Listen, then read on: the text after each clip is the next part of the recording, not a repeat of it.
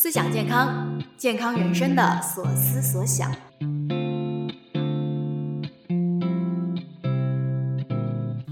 这里是 Health Crew 营养师团出品的思想健康，我们会展开说说各种健康话题。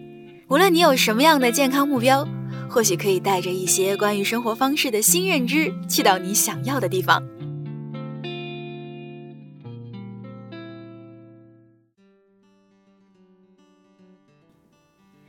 嘿，你好啊，我是 QT。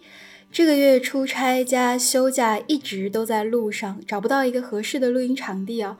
终于在上一周来到了一个合适的住处，那尽力找了安静的时间段。不过呢，音质还是会和之前的几期可能有不太一样的地方，大家多多包涵。那最近大家都在关注什么样的健康话题呢？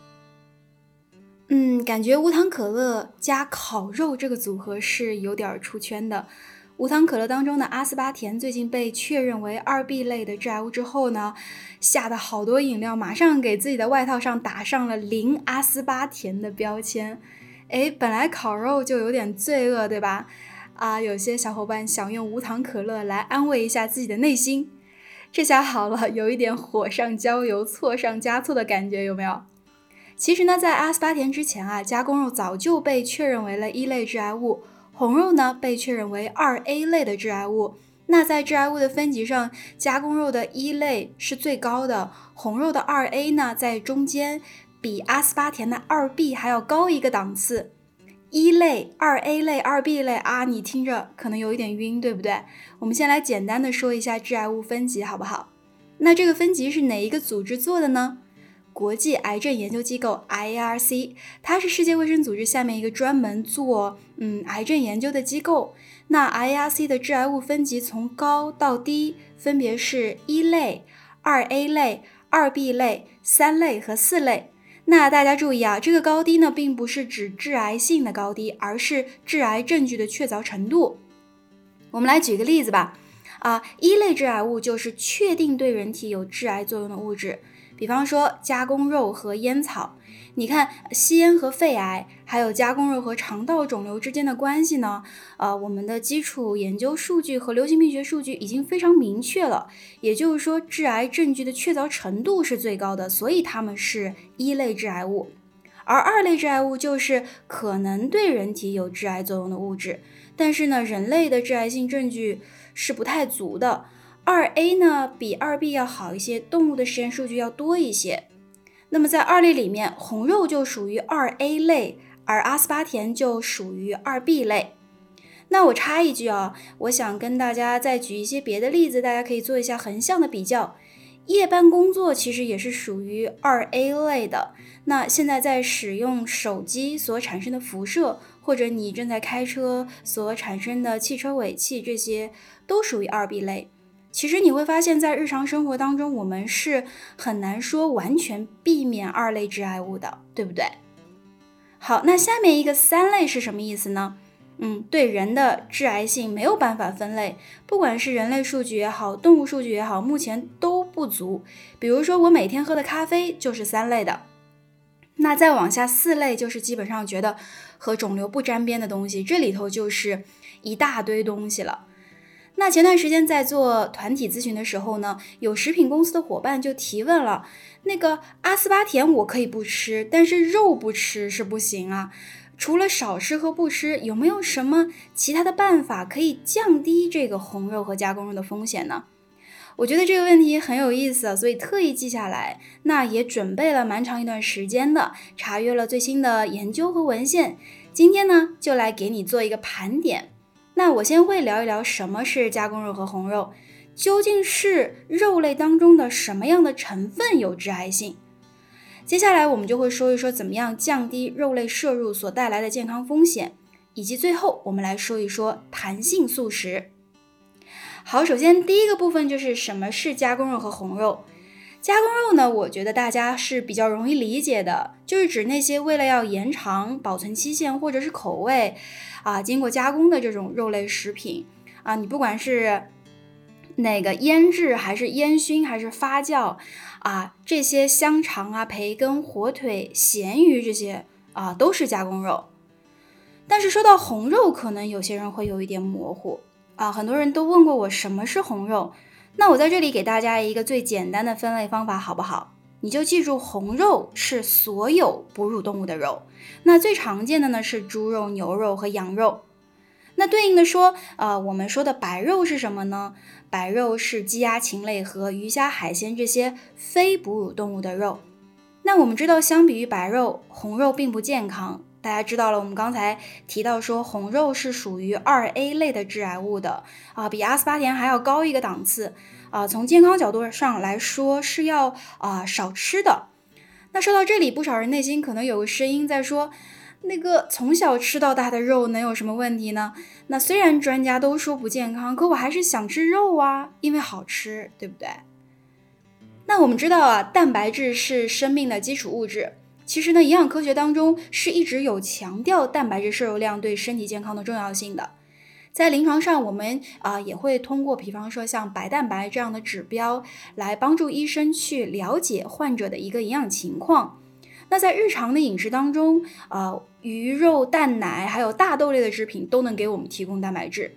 不过，对于大部分人来说，特别是在内陆地区，吃蛋白质其实就是基本上就是在吃肉，而且是以红肉为主的。肉不但可以给我们提供优质蛋白，而且呢，在微量营养素方面。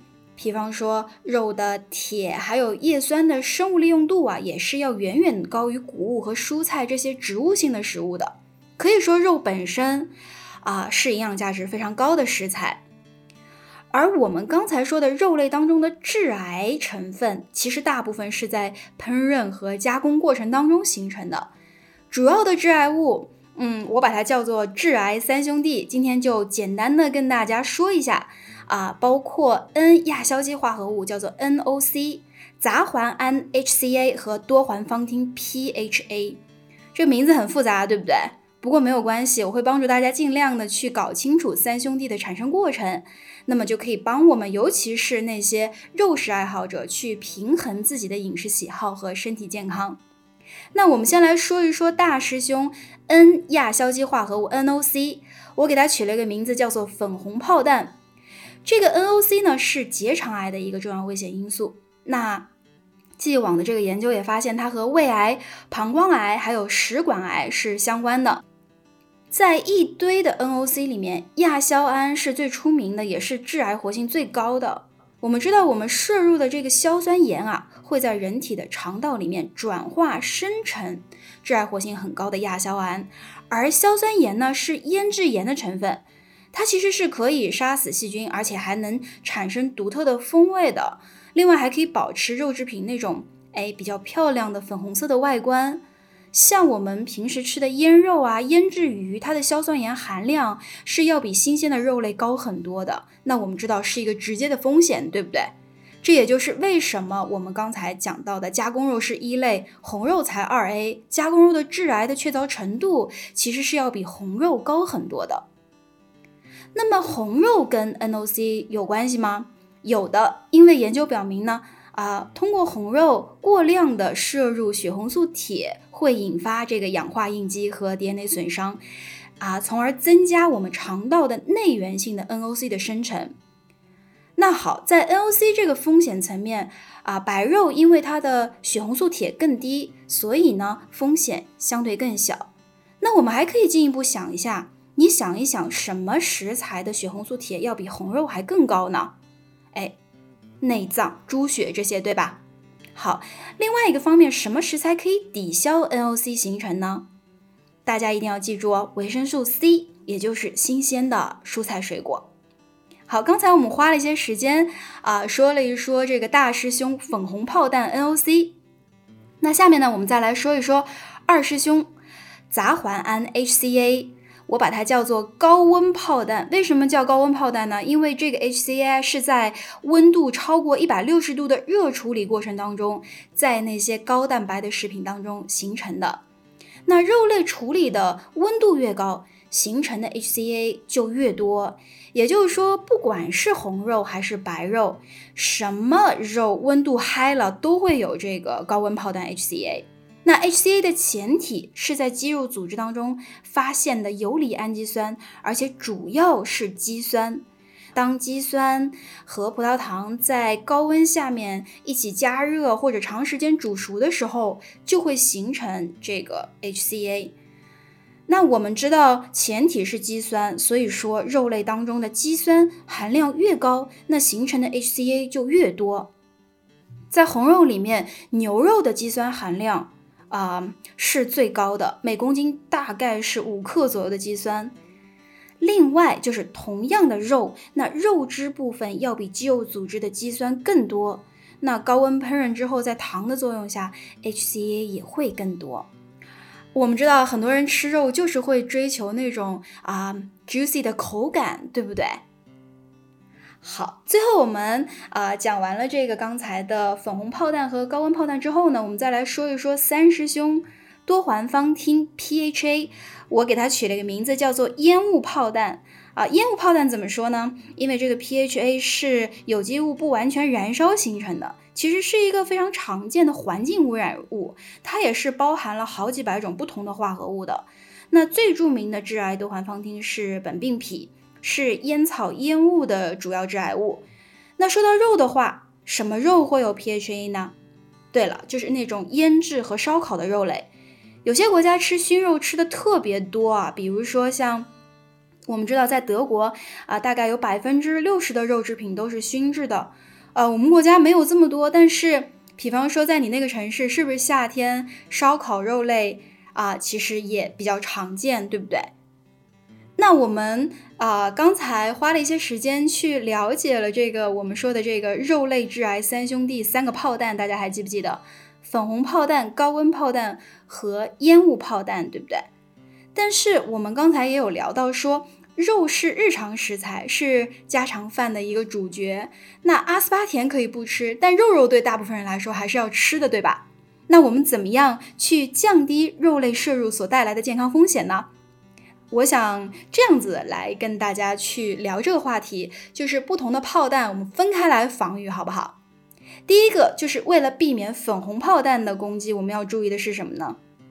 一个就是减少硝酸盐的摄入，尽量的少吃腌制食品。第二点，我觉得非常重要的是避免过量的血红素铁摄入，那我们去减少红肉的食用频次，尤其减少内脏和动物血制品的食用频次。第三点，增加维生素 C 的这个摄入。那如果我们这顿饭会摄入红肉啊、内脏啊，还有动物血制品这些，那搭配上新鲜的蔬菜水果才是王道，对吧？无糖可乐就不要想了。这个是我们避免粉红炮弹攻击的几个注意点。那第二个，为了避免高温炮弹的攻击，我们要注意什么呢？首先，第一个大家比较容易想到的就是，哎，控制烹饪的温度，对不对？那啊，像蒸菜呀、炖菜就是非常不错的选择。第二个，我们刚才讲过了，肌酸含量比较高的牛肉的使用频次，哎，稍微少一点。第三个，肉汁要注意啊，不要总搞这种肉汁拌饭这种诱人的组合。这个是我们讲到的避免高温炮弹攻击的注意点。最后，我们来说一说避免烟雾炮弹攻击，我们的注意点。第一个就是像熏肉、烧烤这种，咱留给一年几度特殊场合，好不好？像同学聚会啊、周年活动啊，你整一个还说得过去。自己呢，就别有事儿没事儿就去来上一顿。第二点就是，如果你非烤不可的时候，我们知道电烤要比炭烤怎么样好很多。好，刚才呢给大家提供了一些降低风险的思路。当然，最直接的方法，朋友们肯定会说，那我吃素还不行吗？吃素呢行是行，但是我自己个人认为素食是一个 hard 模式。你想要营养均衡，你还真得好好的去搭配。我们就拿维生素 B 十二缺乏症来举个例子，因为呢这个是素食主义当中嗯最常见的缺乏症。那不同年龄段的素食主义患病率大概是这样的，大家听一下：儿童基本上要达到百分之二十五到八十，青少年呢？在百分之二十到四十，孕妇会达到百分之六十二，老年人甚至能达到百分之九十。那植物我们知道啊，植物性食物当中几乎是没有维生素 B 十二的。那理论上藻类食物会含有维 B 十二，但是呢，美国营养学会在素食主义的白皮书里面有写到说，藻类是不可靠的来源，因为藻类含有的 VB 十二呢不一定具有活性，也就是说有是有，但是可能不起作用。所以说，主流的营养学认为，严格的素食主义者是需要通过营养补充剂来规避营养素缺乏症的。那对于严格的素食主义来说，一定要注意 VB 十二和 VD 的补充，因为这两种营养素的缺乏非常常见，而且呢，这两种营养素在植物当中的来源要么很有限，要么不靠谱，而且国内的维生素 D 强化食品也是不太常常见的。所以呢，如果你是因为健康原因想要选择素食的话呢，那么 QD 在这里给你推荐更加友好的弹性素食。弹性素食叫做 flexitarian，它其实是两个词拼起来的，flexible 加上 vegetarian，也就是说灵活的素食主义者。那弹性素食又被叫做半素食主义，它不会像全素、奶素、蛋素或者是蛋奶素这样子啊，将所有的或者是某个大类的动物来源食物完全从饮食当中剔除，而是增加了这个呃植物性食物摄入的同时呢，去减少肉类食物的摄入量。那我们知道，在享受这个蔬菜、水果、全谷物这些素食啊带来的健康好处的同时，依然可以享受吃肉的快感。我觉得。非常适合普通人啊，阶段性的，甚至是说长期的使用。那弹性素食的饮食特点，我觉得有这么几个：第一个就是高膳食纤维、低饱和脂肪；第二个，它的烹饪方式是以蒸、煮和炒为主的；第三个，在弹性素食的食谱里面，基本上是鼓励大家使用天然的植物香辛料的；第四个呢，就是说它会增加豆类和鸡蛋这些非肉类的蛋白来源。第五个是说，它比较强调蔬菜、水果、全谷物和奶制品的摄入，也是符合我们大部分国家的居民膳食指南的。第六个，它是会限制添加糖的摄入，但是它比较友好，不限制外出的就餐。哎，只要你避免添加糖摄入以及油炸的食品就可以了。